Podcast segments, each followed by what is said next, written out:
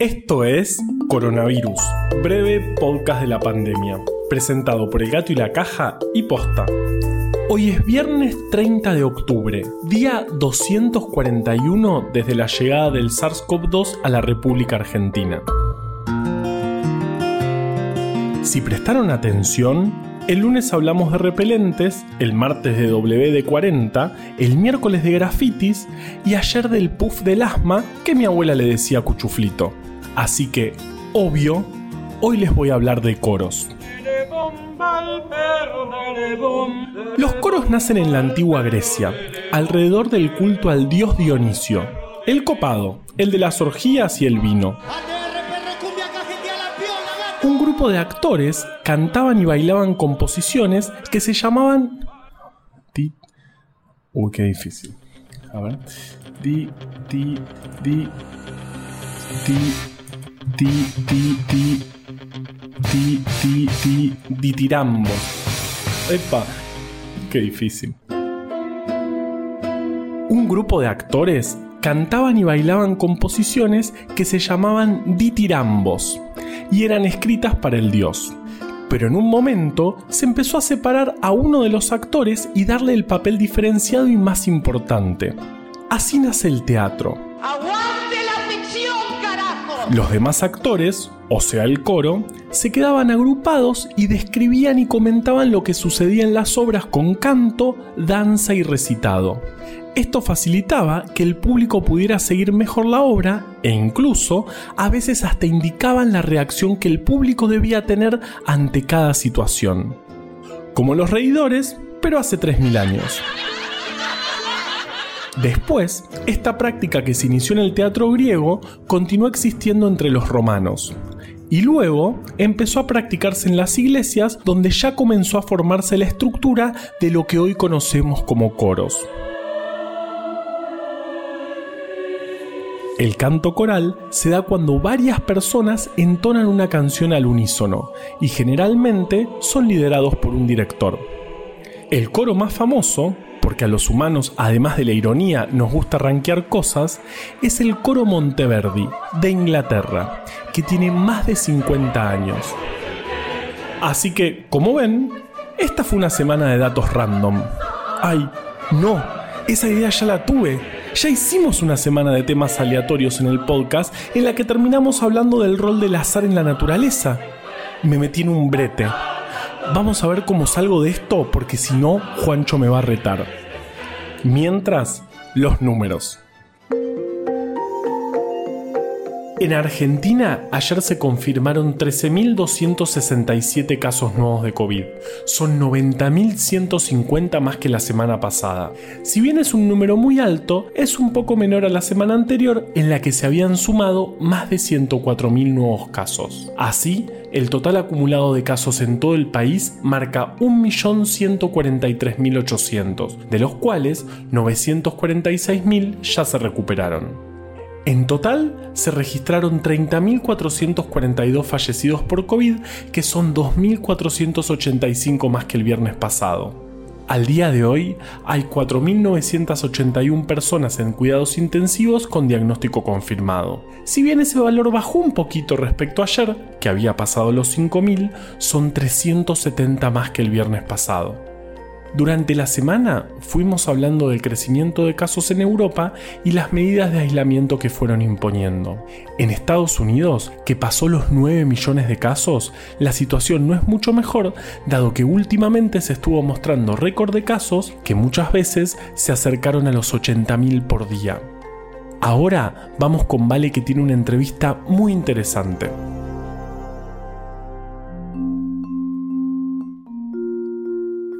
Un montón de veces sobre la importancia de comunicar, y atrás de cada comunicación hay muchas tomas de decisiones.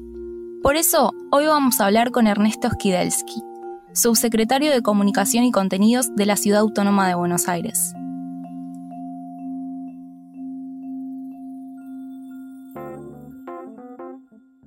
¿Cuál es su estrategia de comunicación sobre el COVID y cómo fue cambiando a lo largo del tiempo? A ver, en, primer lugar yo te diría que lo que para nosotros desde el principio fue importante fue llegar con, información chequeada. Primero, si querés, como dando un paso para atrás, hay, que entender que si, si hoy, si aún hoy hay un montón de cosas que no se saben, digamos, en términos científicos, y todos los días seguimos viendo como la OMS dice esto o la OMS dice esto otro, y a veces hay versiones contradictorias. Hace siete meses eh, era, era, muchísimo peor. Entonces, acordate que era, digo, la gente le decían desde tomar agua caliente, eh, digamos, cosas que hoy nos parecen eh, locuras. Entonces, nosotros sentimos desde el primer momento en que nosotros teníamos que ser como una fuente de información pertinente, chequeada, creíble y que en todos los canales de gobierno tenía que estar disponible esa información que era mucho más importante eh, brindar información adecuada y de forma relevante y a la audiencia que tuviera interés en esa información que pensar en una campaña publicitaria. O sea, no sentimos que, hubiera sido algo que había que pensar, por lo menos en el inicio, en términos publicitarios, en términos de qué paraguas, qué, mensaje, qué bajada. Sentíamos que había como que ordenar, ordenar la cancha y, y pasar esos mensajes concretos que al principio, y te diría por diferentes razones, siguen siendo en algún punto casi los mismos, ¿no? Hoy, por, porque tenemos que aprender a convivir con el virus, porque si bien la ciudad de Buenos Aires hoy está en un promedio de 700 casos, digamos, y, ese promedio va, va bajando, eh, la verdad es que tenemos un puente que puede ser de varios meses hasta que esté la vacuna. Entonces, en ese, en ese puente, la verdad es que como, como ciudadanos lo que tenemos que hacer es aprender a convivir con el virus. No vamos a estar encerrados hasta que nos puedan vacunar. Eh, entonces, la verdad es que todas las medidas, la verdad es que nosotros sentíamos, hay como un punto en donde es hasta donde vos haces como Estado y un punto en donde empieza a depender de la persona, ¿no? Eh, la verdad es que si usás tapaboca o no lo usás, si mantenés la distancia de un metro y medio, si no la mantenés, si te lavas las manos un montón de veces por día, si te ventilas los ambientes, la verdad es que eso depende de cada uno de nosotros. ¿Cuándo notaron que la pandemia iba a ser el tema predominante del año? Y la verdad que eh, se, aceleró muy rápido todo. O sea, yo mm, ayer justo hablaba con alguien acá en la oficina, eh, yo reviso mis cuadernos eh, sí, todavía sigo tomando notas, digamos, en, papel, si bien durante muchos años fui responsable de comunicación digital y, voy viendo ya en febrero, digamos, y los títulos subrayados y resaltados eran coronavirus, digamos, ¿no? Eh, porque la verdad que para nosotros empezó antes, o sea, la primera conferencia de prensa de Horacio Rodríguez Larreta fue antes de que hubiera el primer caso, digamos. Eh, entonces ahí em, empezó como, también si vos es interesante ver como la comunicación y la opinión pública, ¿no? En algún momento nosotros sentíamos que, si, vos te pones a pensar, cuando, cuando empezó el aislamiento, en algún punto la opinión pública estaba casi por delante de la decisión de los políticos. O sea, ya cuando vos ves los números de ocupación de los subtes, de los colectivos, de los trenes, la gente ya había dejado de tomar. O sea, la gente ya había dejado, vos ibas a un restaurante y había una mesa ocupada y, digamos, es como que la gente había descontado toda esa situación. Eh, y al mismo tiempo, hoy tenés una situación inversa, donde si bien no creció, la, digamos, tanto los viajes en, trenes ni en colectivos, o sea, creció enormemente como pasa en todo el mundo los viajes en bicicleta, pero digamos, la gente quiere volver a recuperar de alguna manera esa, entre comillas, normalidad que nosotros decimos no es post pandemia, sino es con pandemia, ¿no? Porque la verdad es que tenemos que convivir con eso.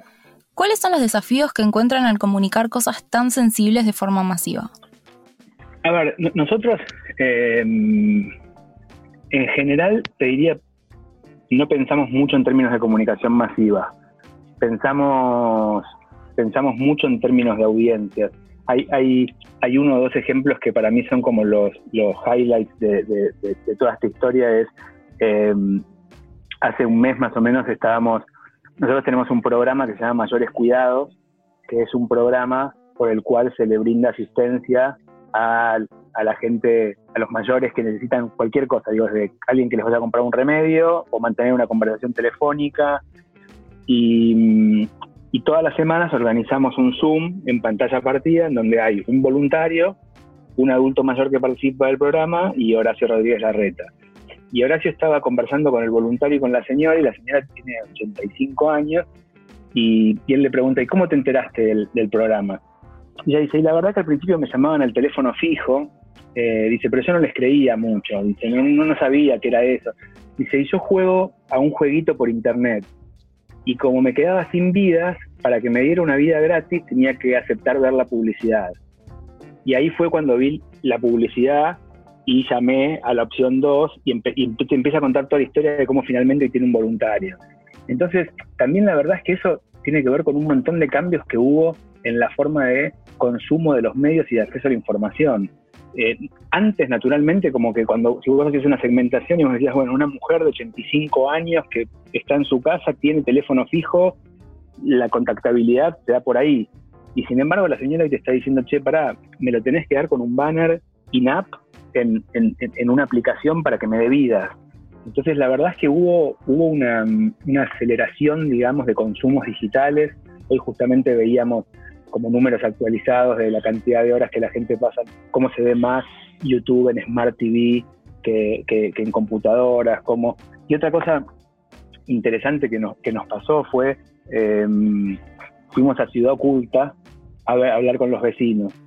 Y, y, para nosotros era todo un desafío si, si, realmente nuestra comunicación estaba llegando. Entonces hicimos una reunión em, y le preguntamos cómo veían nuestra comunicación y al principio medio como que no, se soltaban y, cuando se soltaron dijeron, bueno, la verdad es que la comunicación de ustedes es para caretas.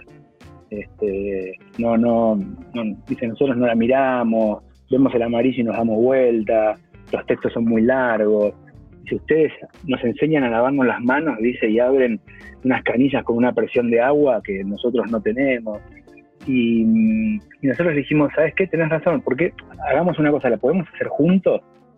Y entonces armamos un equipito que, que trabajó con ellos en Ciudad Oculta e hicimos toda la comunicación del coronavirus desde cero, pero con, con, los parámetros, digamos, que ellos nos enseñaban que tenía que tener. Entonces ellas nos decían, no, la parada, las tipografías tienen que ser estas, yo lo quiero mirar y quiero que parezca un póster de bailanta. Por ejemplo, lo hicimos también en Fraga y en Fraga, y en Fraga nos decían, no, nosotros queremos que sea como la cumbia peruana. Eh, o por ejemplo nos decían, nosotros usamos los estados de WhatsApp. Entonces, me parece que ese fue un aprendizaje muy importante para nosotros como equipo, ¿no? Como tener la humildad de decir, che, no, no, nosotros desde un escritorio no podemos decidir o no podemos pretender que entendemos cómo comunicarle a 3 millones de personas, más normalmente entraban 3 millones y medio todos los días, entran menos obviamente por la pandemia, pero digo, cada realidad es diferente y cada consumo cultural es diferente, del mismo modo que hicimos, hicimos podcast y grabamos podcast con el ministro. Y después, por ejemplo, algo, algo también que, a mí me parece súper lindo de lo que hicimos es, en, un momento en el que los adultos mayores estaban como golpeados en ese rol de, bueno, no pueden salir y ellos sentían, no puedo salir que como que soy prescindible, nosotros dijimos, queremos recuperar como sus historias y les propusimos a través del área de, comunidades y, de cultos hacer un podcast, hacer varios, en realidad fueron como 15, que eran cuentos de nuestras abuelas y de nuestros abuelos. Entonces, por ejemplo, una abuela grababa un mismo cuento en español y en hebreo, un mismo cuento en español y en chino, o sea, de cada, de cada comunidad, ¿no? Como para que, que a la hora de dormir los nietos volvieran a tener ese cuento de los abuelos. Pero nada, era como ir explorando, digamos, todo el tiempo diferentes formas de, llegar, básicamente, ¿no? Al principio de la pandemia se hablaba mucho de AMBA en un conjunto, ahora más por separado provincia y Cava. ¿Qué es lo que fue pasando y cuál es la relación que tienen con el equipo de provincia de Buenos Aires? Sí, la tenemos, la verdad que fue, fue, te diría y sigue siendo para nosotros fundamental. Nosotros tenemos reuniones con, con el equipo de, del gobernador de la provincia y tenemos reuniones también con, el equipo de presidencia y con el equipo de salud. Eh, de hecho, por ejemplo, nada, hasta cosas que eres chiquitas, pero el hashtag cuidarte es cuidarse lo usamos los tres, o sea, nos parecía, en general estábamos bastante alineados eh, en términos de qué comunicar y cuándo comunicarlo, eh, sobre todo en, en los momentos en los que la realidad era bastante similar en la zona de AMBA. Después, obviamente, en los últimos meses, si querés, en las últimas, últimos meses, se agrega una capa distinta de comunicación que tiene que ver con, con las aperturas o con el plan de, la vuelta a la normalidad, en donde ahí, más que nada, son puras audiencias, ¿no? Porque es como decir, bueno, si, si, si yo te tengo que comunicar eh, lo que pasa con los cultos, eh, la verdad es que no me sirve ir a la tele o poner una vía pública, me sirve llegar a la gente que profesa esos cultos. Si yo le tengo que comunicar a los paseadores de mascotas, si le tengo que comunicar a los que hacen no deportes, a los que, La verdad que para nosotros eso es casi como una matriz gigante en donde tenés como las medidas y las audiencias.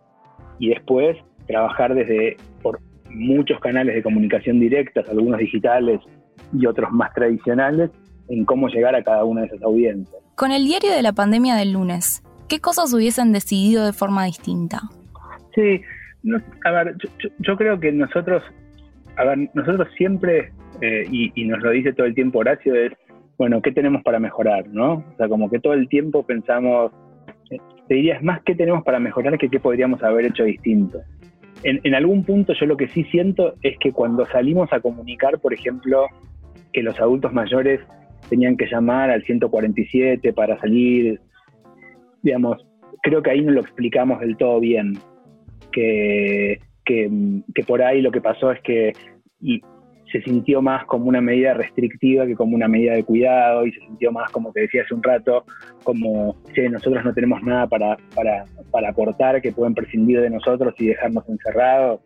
Pero la verdad es que independientemente de eso, todo el tiempo nosotros estamos como pensando, eh, haciendo como esta retrospectiva, de, bueno, ¿qué podemos hacer distinto hoy y qué podemos hacer mejor hoy?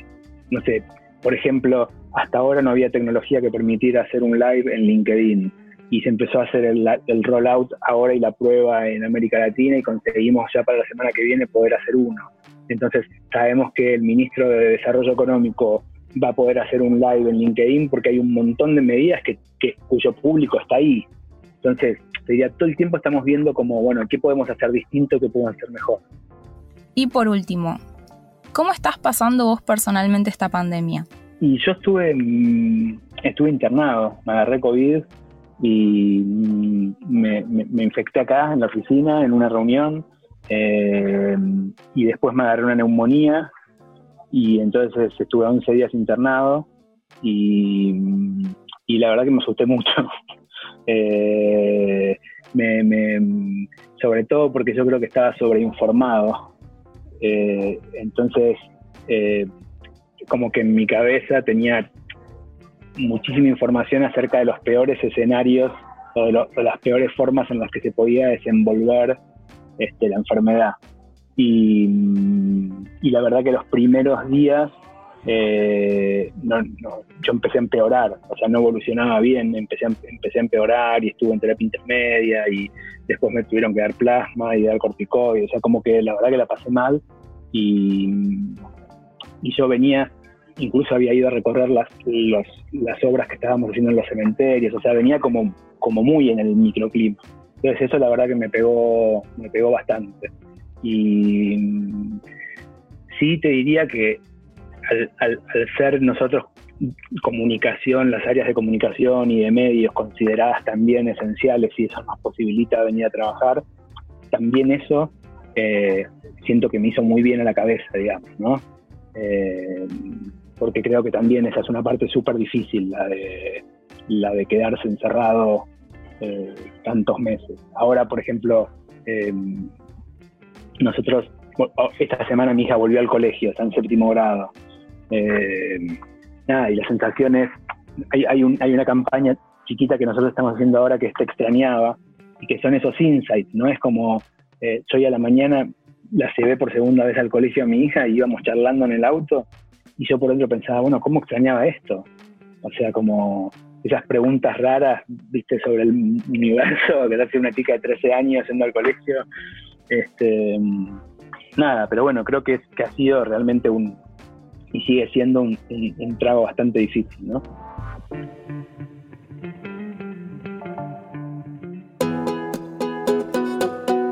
Bueno, sigo sin saber cómo resolver esta situación. No sé para qué me mando a hablar de otras cosas. Yo debería hablar solamente de coronavirus. ¿Coronavirus? Ahora que lo pienso, la palabra coronavirus incluye la palabra coro. ¡Epa! ¡Qué bien resuelto! Ya estamos, Juancho, ¿no? Che, dice... ¿No? Oh, bueno, sigo intentando. El 10 de marzo hubo uno de los primeros casos de supercontagios registrados en Estados Unidos. Fue en Washington durante el ensayo de un coro. ¡Vamos! Ya conecté con el principio del episodio. Ahora vamos por el repelente, los grafitis y el WD-40. Mírenme.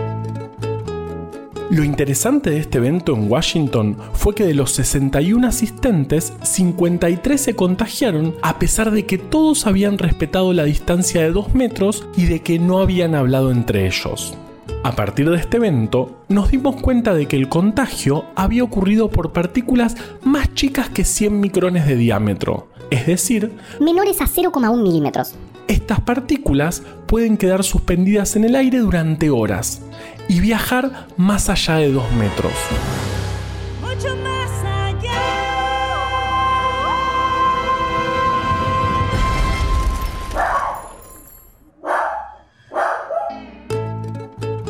En cambio, las partículas superiores a 300 micrones caen al suelo rápidamente y no viajan mucho más allá de un metro. Estas últimas son las que al principio de esta historia, no del capítulo de hoy, sino de la pandemia, pensábamos que eran la fuente principal de contagio. La cuestión es que estas partículas potencialmente contagiosas de menos de 100 micrones también se llaman de una manera que seguramente escucharon un par de veces estas últimas semanas aerosoles. Los aerosoles son suspensiones de pequeñas partículas sólidas o gotitas de líquido en el aire o en otro gas y pueden ser naturales o artificiales. Y algunos ejemplos de aerosoles artificiales son los que se usan para hacer grafitis, el WD-40, los repelentes, el cuchuflito. Toma, en tu cara, Juancho, saca del medio, sí.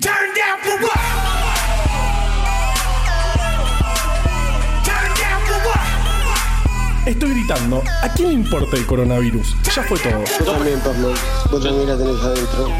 Les voy a contar la historia de los aerosoles. Para contar la historia de los aerosoles, tenemos que hablar de una de mis cosas preferidas, la soda. La soda o agua carbonatada es agua que contiene ácido carbónico, que al ser inestable se descompone fácilmente en agua y dióxido de carbono lo que genera un aumento de presión en el recipiente en el que se encuentre. Cuando la bebida se despresuriza, es decir, se abre el recipiente que mantenía la presión, el dióxido de carbono sale en forma de burbujas. El problema que tenían en el siglo XIX era que guardaban el agua carbonatada en botellas con tapones de corcho, lo que hacía que perdiera mucha presión cada vez que se destapaba, y el último vasito era ya una sodita muy débil. Una soda medias, una tristeza. Faltaban muchos años para que los restaurantes se avivaran de llamarla finamente gasificada y cobrarle una fortuna. En aquel momento no existía todavía ningún elemento que mantuviera el agua con ácido carbónico a buena presión y, repentinamente, la despresurizara para generar magia en forma de burbujas robustas. Pero como la gente no quería vivir triste para siempre, no les quedó otra que inventar el sifón de soda, que se basaba, claro, en el mismo principio que después dio lugar a la existencia de los aerosoles como los conocemos hoy un recipiente hermético que contiene en su interior una combinación de un líquido con un gas a presión y una válvula. Al abrir la válvula, el gas se escapa arrastrando consigo al líquido. El invento del aerosol en lata vino muchos años después, en 1926, gracias al noruego Erik Rotheim. Pensé que me iban a hacer hablar en noruego, pero por suerte creo que zafé. Todos los aerosoles en lata que hoy conocemos incluyen un gas presurizado para que se licúe y mezcle la parte inferior del recipiente con la sustancia que se desea pulverizar. Cuando se aprieta el botón, se abre una válvula que deja escapar la mezcla presurizada y tenemos, por ejemplo, el fijador de pelo que usaba mi abuela, además del cuchuflito. Laili Gudhu. Gudhu. ¿Cómo, cómo pronuncio esto? Hmm. Good Hugh. Gracias, traductor de Google. Esto Leo lo va a usar seguro. Pero fue recién en la Segunda Guerra Mundial cuando llegó el éxito de los aerosoles en lata. En 1942, en el Pacífico, murieron más hombres por enfermedades causadas por insectos que por la propia guerra. Este hecho inspiró a Lily Goodhue y a William Sullivan, dos investigadores del Departamento de Agricultura de Estados Unidos, a desarrollar un insecticida denominado bomba insecto, y que venía, claro, en una lata de aerosol. Así, promediando el final de la guerra, los soldados empezaron a utilizarlo para combatir las enfermedades causadas por insectos en el área del Pacífico. Después, estos insecticidas en aerosol se hicieron mega populares. Pero más popular aún se volvió su forma de aplicación. A partir de ese momento, los humanos convivimos con los aerosoles en lata. Obvio que también el uso masivo de aerosoles en lata nos trajo un montón de problemas porque se hacían con clorofluorocarbonados, un gas que, cuando se comenzó a usar, se pensaba que era una maravilla porque no es tóxico para los humanos. Pero luego de varias décadas de uso intensivo, nos dimos cuenta de que sí es muy agresivo para el medio ambiente, en particular para la capa de ozono, que entre otras cosas, cumple el pequeño papel de protegernos contra la luz ultravioleta del sol. Lo bueno es que el clorofluorocarbono luego fue reemplazado por otra cosa, ahí aparecieron los loguitos de no afecta la capa de ozono en los envases y desde entonces y hasta el 2020 los aerosoles volvieron a ser un elemento más de nuestras vidas cotidianas. Pero gracias al coro de Washington y a muchos otros eventos similares, los aerosoles volvieron a estar en el foco de atención en todo el mundo. Esta vez no los aerosoles artificiales, sino los naturales, ya que cada vez se le está dando más importancia al contagio de COVID justamente por los aerosoles que producimos los humanos con nuestras vías respiratorias.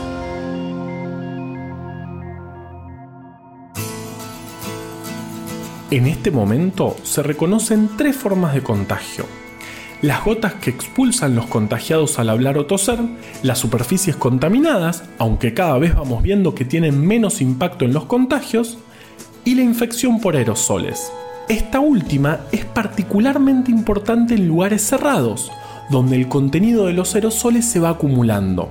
Por eso, investigadores de la Universidad de Colorado hicieron modelos que muestran el riesgo de contagio en lugares cerrados y cómo disminuye, a pesar de no eliminarse, cuando los ambientes se ventilan, se usa tapaboca la mayor parte del tiempo y se reduce el tiempo de permanencia además de que hablar fuerte o cantar genera más riesgo porque cuando lo hacemos eliminamos más aerosoles.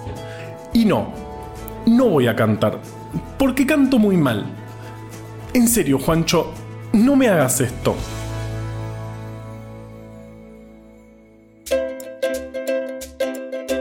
Este episodio está dedicado a Romina, quien el miércoles adivinó que hoy íbamos a hablar de aerosoles. Felicitaciones Romina y gracias. No sabes lo contento que me pone saber que no estoy jugando solo.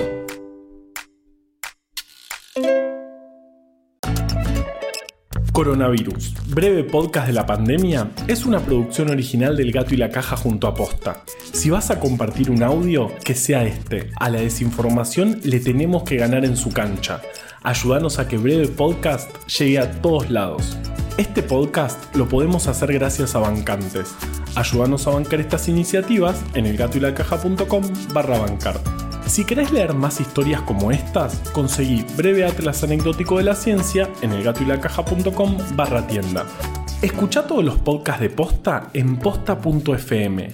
También puedes encontrarlos en Spotify, Apple Podcast y tu app de podcast favorita. En la coordinación general de este podcast estuvo Nahuel Ugacio. Entrevista desde el armario, Valeria Sanabria. Nuestro invitado de hoy, Ernesto Skidelsky. Producción por posta, Lucila Lopardo, Luciano Banchero y Diego del Agostino. En la edición, Leo Fernández. La identidad visual del podcast es de Belén Kakefuku. Este episodio fue escrito por Juan Cruz Balián, Valeria Sanabria, Ezequiel Calvo, Florencia Fernández Chiape y por mí. Yo soy Juan Manuel Carballeda. Usa tapaboca, mantén la distancia y nos escuchamos el lunes. Che, dice Juancho que ahora por atrevido voy a tener que cantar Las ruedas del autobús en noruego. Así que.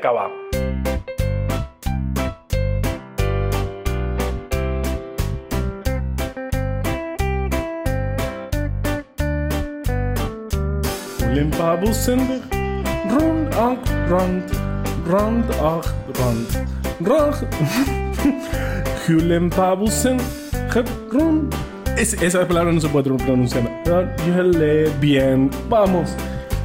Limpa bussen, do, upp och igen. Limpa bussen. ¿Por qué? Yen. Esto es, oh, eh, son todas consonantes. Les juro que son todas consonan- consonantes. Ned, ned. Doch een paar bussen op, op, gen. Op, op, gen. Op, op, gen. La palabra que no se puede pronunciar. Bus, de, Sí, sí, como animarme ya a esta altura.